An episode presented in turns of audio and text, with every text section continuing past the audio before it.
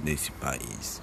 É difícil o cara vingar sendo 100% honesto e fora do eixo Rio-São Paulo, porque lá é onde as coisas acontecem. Claramente vocês não estão olhando meu rosto, porque isso aqui é um podcast. Episódio 1, na verdade, cheio de revolta. Quem está no eixo Rio-São Paulo talvez se ofenda, não tô nem aí, porque eu sou fora do eixo.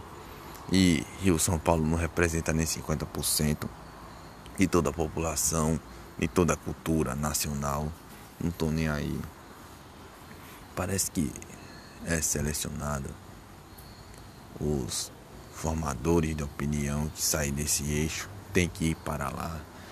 É totalmente escolhido. Se você está fora do eixo do café com leite, Rio São Paulo, você é totalmente excluído da massa da panelinha, seja o conteúdo que for.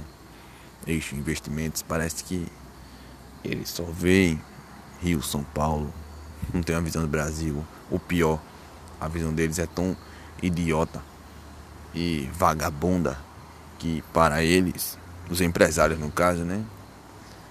Ou todo tipo de mídia em massa, ou até alguma parte dos brasileiros, os baba-ovos, acho que tudo se resume a Rio São Paulo e o Brasil, a cultura Rio São Paulo. Pobre coitados, mal sabem o furacão que está por vir. Sou eu no caso, né? Tô chegando.